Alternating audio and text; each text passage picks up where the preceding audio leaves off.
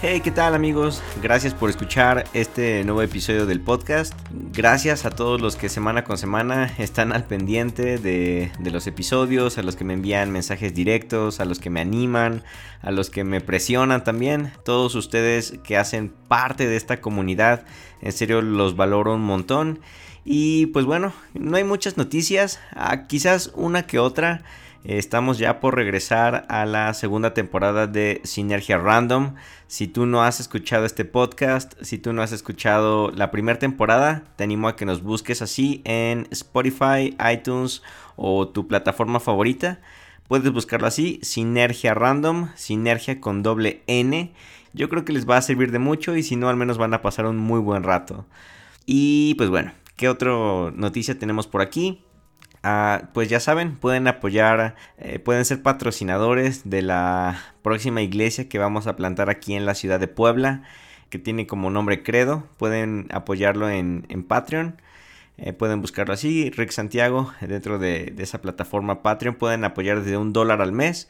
Y el 100% de lo recaudado es para la plantación de la iglesia y allí van a encontrar contenido exclusivo también del podcast, el segmento exclusivo de Credo Crónicas de un Plantador y los avances de, la iglesia y prácticamente, no sé, cuando se llegue a comprar algo o cuando se llegue a hacer algo, ustedes van a ser los primeros en saberlo porque les voy a ir entregando cuentas de qué es lo que se ha eh, recaudado y en qué se está invirtiendo.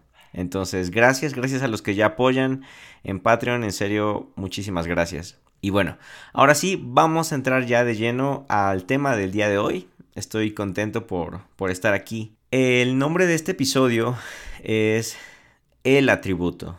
Así, nada más. El atributo. Y me gustaría empezar leyéndoles dos versos. El primero está en el libro de Mateo capítulo 4, verso 3.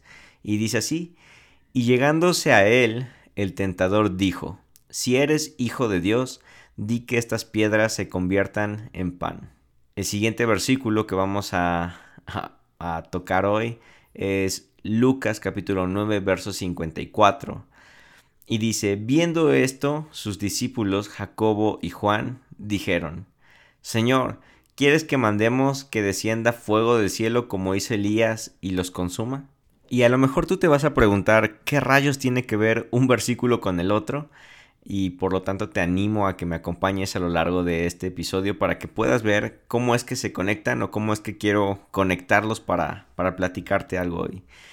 Y bueno, la cosa está en que a lo largo de toda mi vida como creyente, e incluso como no creyente, me he dado cuenta de que siempre he notado que los pastores, los predicadores, incluso los sacerdotes o los mismos creyentes llegamos a tener un atributo de Dios que es sobre el cual nos basamos o sobre el cual ah, observamos. Es como el lente que nos ponemos para poder ver al mundo.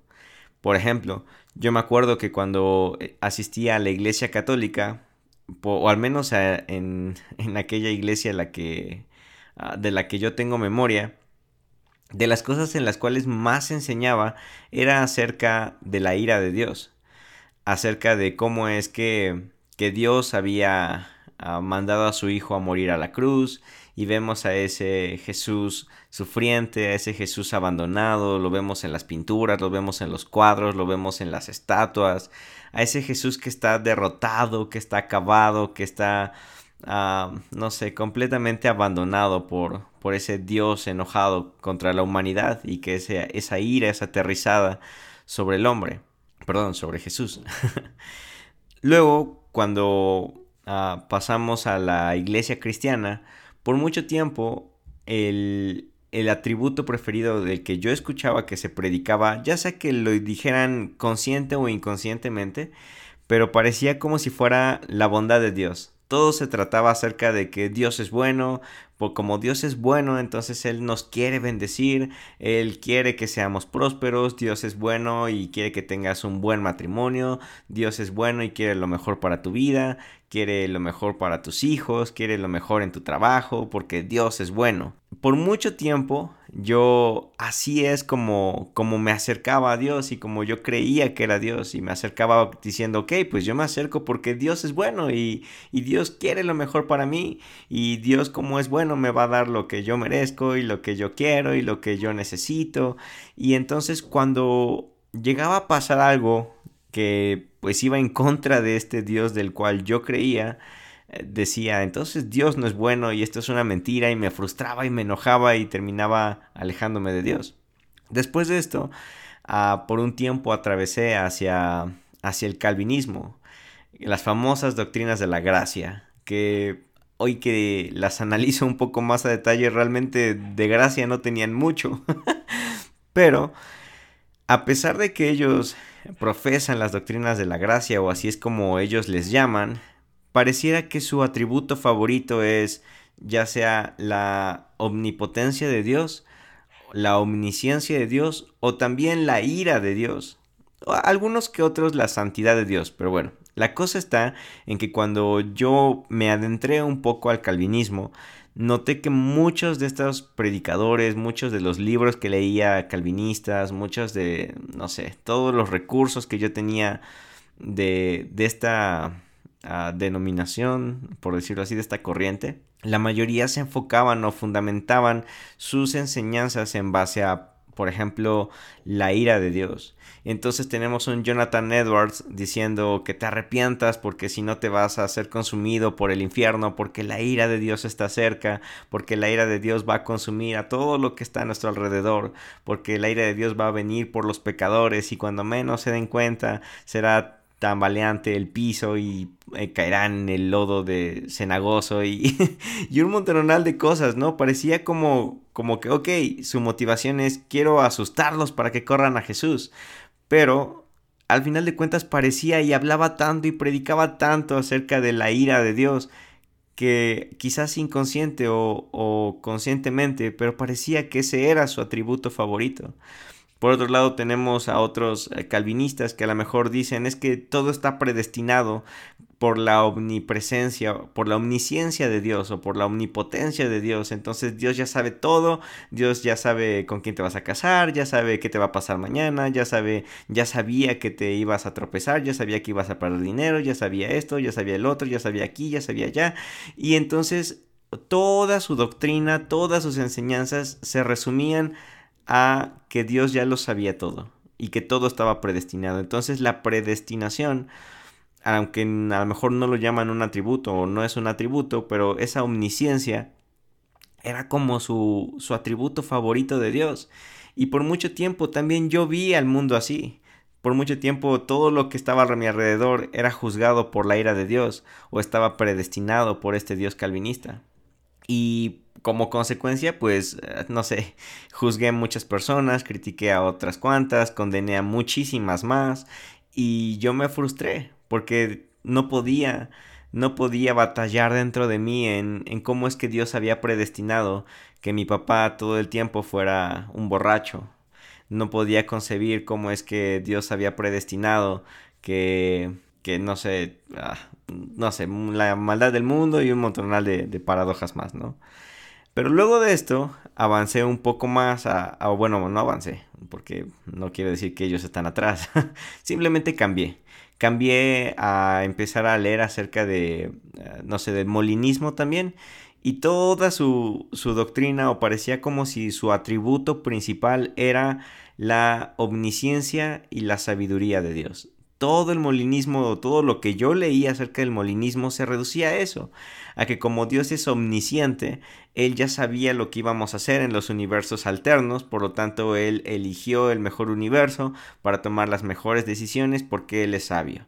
Entonces, por mucho tiempo yo vi así, como si fuera Marvel y fuera un multiverso, yo decía, pues si Dios es esto, entonces es porque es lo mejor, lo correcto y lo más sabio, y ni modo, es lo que me toca vivir y me fleto y no me queda de otra.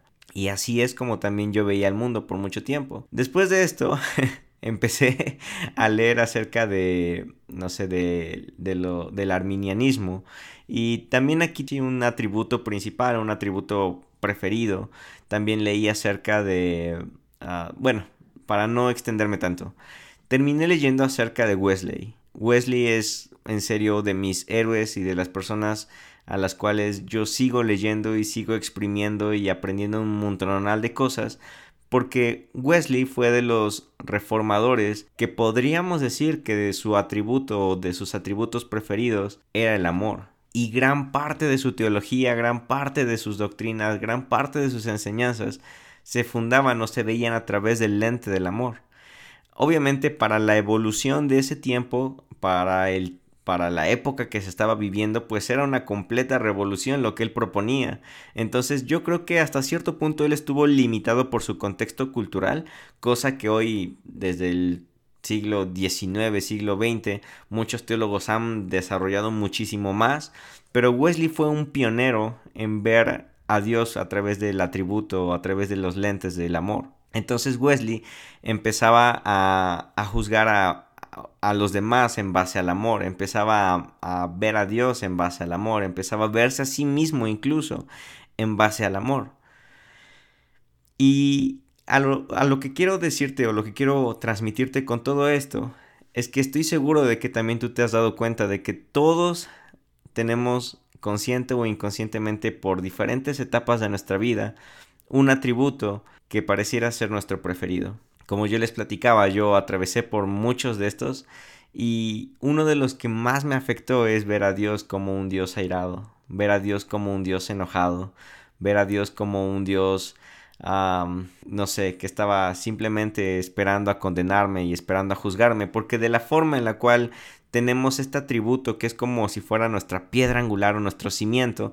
En base a ese atributo, por lo, por lo regular, generamos toda nuestra teología. Y eso es un gran error, porque sea que sea cualquier atributo, si tú lo separas de Dios, entonces ese Dios ya no es un Dios con D mayúscula, sino es un Dios con D minúscula. Porque es un Dios que tú te estás formando, es un Dios que tú te estás creando es una percepción que tú te estás formando incompleta de todo lo que realmente es Dios. En este momento me gustaría que tú te preguntaras, ah, ¿cuál es el atributo del cual yo más predico, eh, del cual yo más veo, a través del cual yo más leo la Biblia o a través del cual juzgo a los demás o me acerco incluso a Dios? Tómate un pequeño tiempo ahí para, para meditarlo. Y ya que lo tengas en, en mente, me gustaría que hicieras ese repaso junto conmigo y que nos demos cuenta cómo es que este atributo está afectando la forma en la cual nos acercamos a Él. Por ejemplo, si tú crees que Dios es, o el atributo que tú tienes más marcado es la bondad de Dios, Quizás te puedes acercar a Él como si fuera un genio de la lámpara, porque Él es bueno. Dios, como tú eres bueno, te pido que me des un coche, como tú eres bueno, te pido que no me pase nada, que te pido que pase el examen aunque no estudié, te pido que no se den cuenta de que hice trampa, te pido de que mis papás no me regañen, porque tú eres bueno. O a lo mejor, Dios, como tú eres santo y yo soy entonces un pecador, no puedo ni acercarme a ti, soy un vil gusano rastrero que no tiene eh, ni la más cabida dentro de tu presencia, porque tú eres santo, santo, santo. Y Señor, soy un, eh, soy como estiércol y todo lo que hago es una porquería, porque tú eres santo, santo, santo. O a lo mejor el atributo es la omnipotencia. Y Dios, como tú eres omnipotente, yo sé que tú puedes cambiar mi familia, tú puedes cambiar todo esto, tú puedes cambiar mis problemas, tú puedes cambiar mis defectos, tú puedes cambiar mis pecados, tú puedes eh, transformar a mi familia, tú puedes alejar a mis enemigos, tú puedes consumir a mis enemigos, tú puedes matar a los presidentes, etcétera, etcétera, etcétera. Y así tus oraciones van a incluso delatar cuál es ese atributo principal sobre el cual tú estás basando tu teología. Y no solamente se trata de cómo tú te acercas a Él, porque esa teología va a influenciar en cómo es que tú vas a juzgarte a ti mismo. Porque si tú ves que el atributo principal, principal entre comillas, es la santidad de Dios, entonces tú te vas a juzgar a ti como un gusano, como un ser inmundo, y que no merecen nada absolutamente en la vida. Si tú ves a Dios como un Dios que lo sabe todo, y esto es muy curioso porque, por ejemplo, cuando yo como que medité o pensé un poco acerca de la omnipresencia de Dios, a mí me dio muchísimo miedo saber que Dios lo veía absolutamente todo. Y me daba miedo feo, o sea, como un pánico de Dios está viendo que ya me saqué un moco, Dios está viendo que, que vi esto en internet, Dios está viendo que... Y entonces yo me juzgaba en base a que Dios solamente me estaba observando, pero fusionado a lo mejor con la ira de Dios, fusionado a lo mejor con la santidad de Dios, me estaba observando para criticarme, me estaba observando para juzgarme, me estaba observando para condenarme y consumirme en sus llamas y en su fuego todo el tiempo. Entonces la omnipresencia de Dios me, me daba miedo, me, me, asustaba realmente, era algo que, que yo decía, no puedo huir y pues ni modo, entonces si Dios sabe todo lo que hice, ya valí, estoy completamente condenado al infierno. O si a lo mejor tú tienes muy marcado el atributo de que Dios lo sabe todo, Dios es omnisciente eh, también a lo mejor te, da, te vas a aterrar y te puedes juzgar muy duro a ti porque Dios sabe lo que hice en el pasado, Dios sabe lo que estuve pensando, Dios sabe que quería matar a tal persona, Dios sabe que quise, no sé, robar o que quise mentir o que quise, etcétera. Y te juzgas tan duramente que te terminas alejando de Dios también, te terminas sintiendo indigno este atributo principal en el cual fundamentamos nuestra teología afecta la forma en la que nos acercamos a Dios, no solo afecta la forma en la que nos juzgamos a nosotros mismos, sino también va a afectar la forma en la cual nos relacionamos con los demás, en la cual juzgamos a los demás o en la cual amamos a los demás. Porque si tú ves a un Dios airado, cuando te pares en el púlpito vas a compartir de este Dios airado y vas a terminar condenando a todas las personas que te están escuchando. Si tú crees en un Dios No sé, lleno de, lleno de sabiduría, entonces a lo mejor vas a terminar tratando a los demás de ignorantes. Ah, y así vamos a terminar usando ese atributo como si fuera el lente a través del cual vamos a ver a todo lo demás, toda nuestra cosmovisión entera va a ser pasada por ese filtro. Y ahora sí, regresamos a, a los versículos. ¿Qué tienen que ver?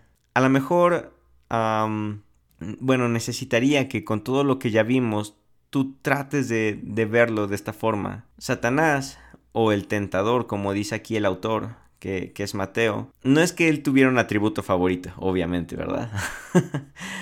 Pero podemos darnos cuenta de cómo es que el tentador usa cierta ironía a través de los atributos de Dios y le dice, si eres el Hijo de Dios, Cambiemos hijo de Dios a lo mejor por omnipotente.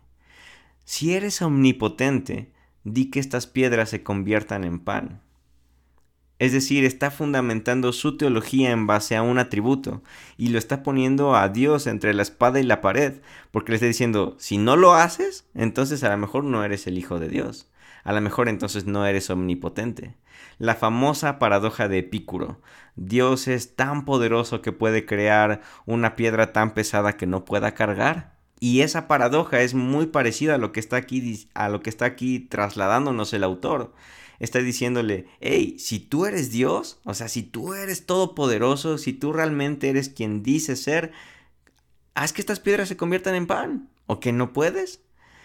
Lo está tentando de esta forma en base a un atributo pero porque está separando ese atributo de todos los demás.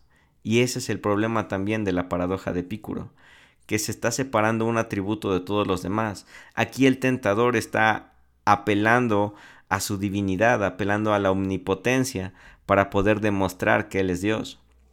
Y tú y yo a veces nos parecemos al diablo, porque también hacemos ese tipo de oraciones. Dios, si tú eres bueno, entonces sana a mi esposa sana a mis hijos. Y si no los sanas, entonces no eres bueno. Dios, tú que eres justo, defiéndeme de estas personas que me están haciendo daño. Haz que les vaya mal porque ellos me están haciendo mal a mí. Y hacemos este tipo de, de oraciones porque estamos juzgando o estamos atribuyendo o basando nuestra teología en base a solamente un atributo, un atributo principal al cual diríamos el atributo. Y por otro lado, tenemos la historia de, de estos hermanos, Jacobo y Juan, que le dicen, Señor, ¿quieres que mandemos que descienda fuego del cielo y los consuma como hizo Elías? Es decir, dentro de la mente de Jacobo y Juan, a lo mejor el atributo de la ira de Dios, o a lo mejor el atributo de, no sé, la sobrenaturalidad de Dios, o de la retribución divina, les hizo creer a ellos que, o a través de este atributo del cual ellos estaban apelando a Jesús, quería que Él les respondiera. Es decir, Jesús, como tú eres justo y ellos están, no sé, haciendo esto o el otro, haz que consuma fuego del cielo. Porque tú eres justo, porque tú, eh, no sé, porque tú estás lleno de ira o porque eres un Dios celoso a lo mejor. Están basando su teología únicamente en base a un atributo o unos dos o tres a lo mejor.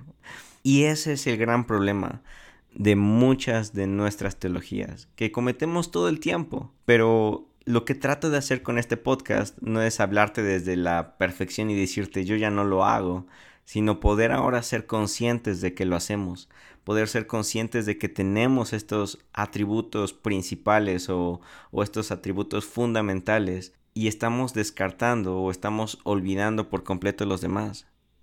Y este es un gran problema, porque como ya lo hemos visto, es un impedimento para acercarnos a Él, es un impedimento para vernos a nosotros y es un impedimento para ver a los demás de forma correcta.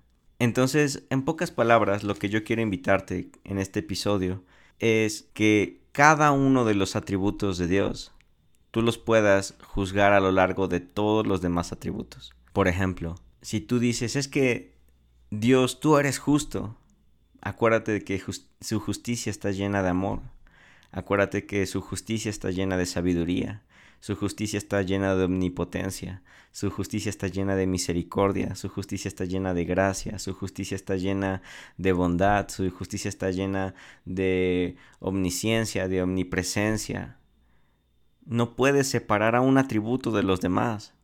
Tienes que acompañarlos todo el tiempo y en base a eso tratar de formar una mejor teología.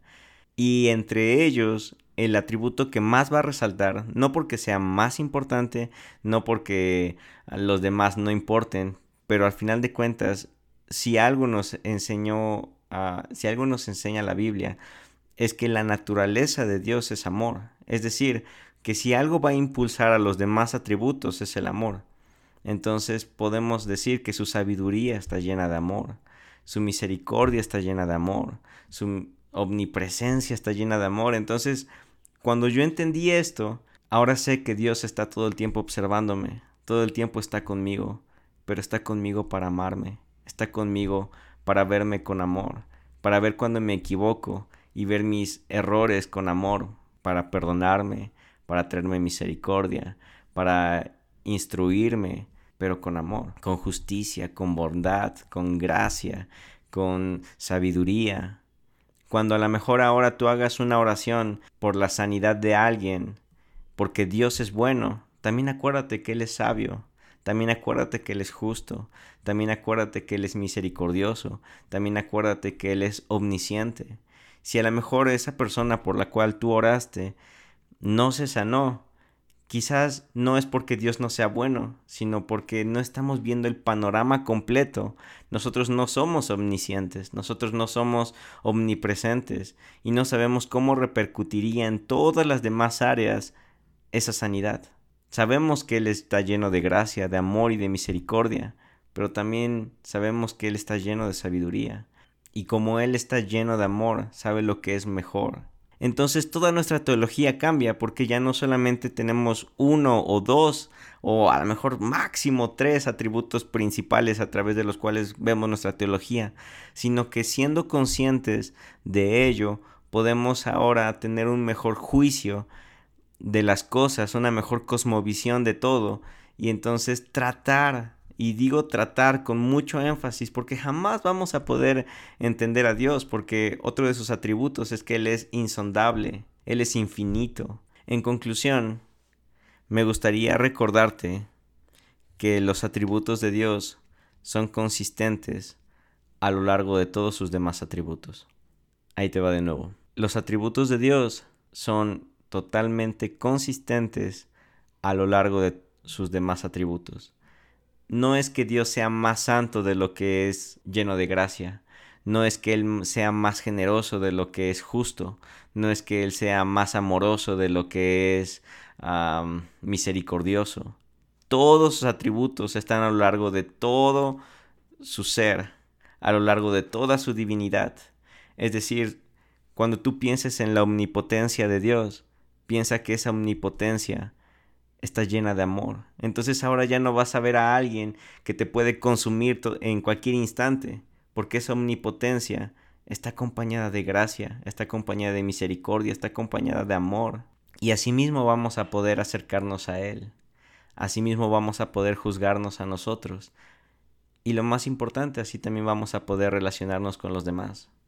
A este punto creo que ya no es necesario decirte que yo no creo que la ira de Dios sea un atributo. Pero si es necesario que lo repita, ahí lo tienes. Sin en cambio, creo que Dios es justo, misericordioso, sabio, omnipresente, omnipotente, santo y demás. Cuando te relaciones con cualquier otra persona, cuando prediques, acuérdate de esto. No los juzgues, no los condenes. Quizás como Jacobo y Juan dijeron, Dios, tú eres omnipotente, consúmelos en fuego. Sí, pero esa omnipotencia está llena de misericordia. Sin imagínate. ¿qué sería de nosotros? Esa, ah, esa justicia está llena de gracia y de amor y de sabiduría y de santidad, tanto para lo bueno, para nosotros obviamente, como para cosas que no nos van a parecer. Va a haber muchas cosas que vas a decir, es que Dios, ¿por qué si eres bueno estás haciendo esto? Ah, es que es bueno, pero también es sabio. Dios, ¿por qué no me has dado aún a mi esposa o a la esposa de mis sueños, a mi idónea, como dirían muchos? pues Él es bueno y Él tiene misericordia de ti, Él tiene gracia de ti, pero también sabe lo que es mejor porque Él es sabio y es omnisciente. O Dios, ¿por qué, ¿por qué no los has consumido? ¿Por qué no les ha ido mal? Si no viste lo que me hicieron a mí. Sí, pero también Él tiene gracia para con ellos. También Él tiene misericordia para con ellos, así como la tiene para contigo. Quizás en ellos les está dando gracia y a ti te está mostrando su sabiduría. Es cuestión de que entendamos de que no hay un atributo, sino de que Dios es todo en todo. Y eso es todo lo que quería platicarles hoy. Gracias por escuchar y pues Dios con ustedes.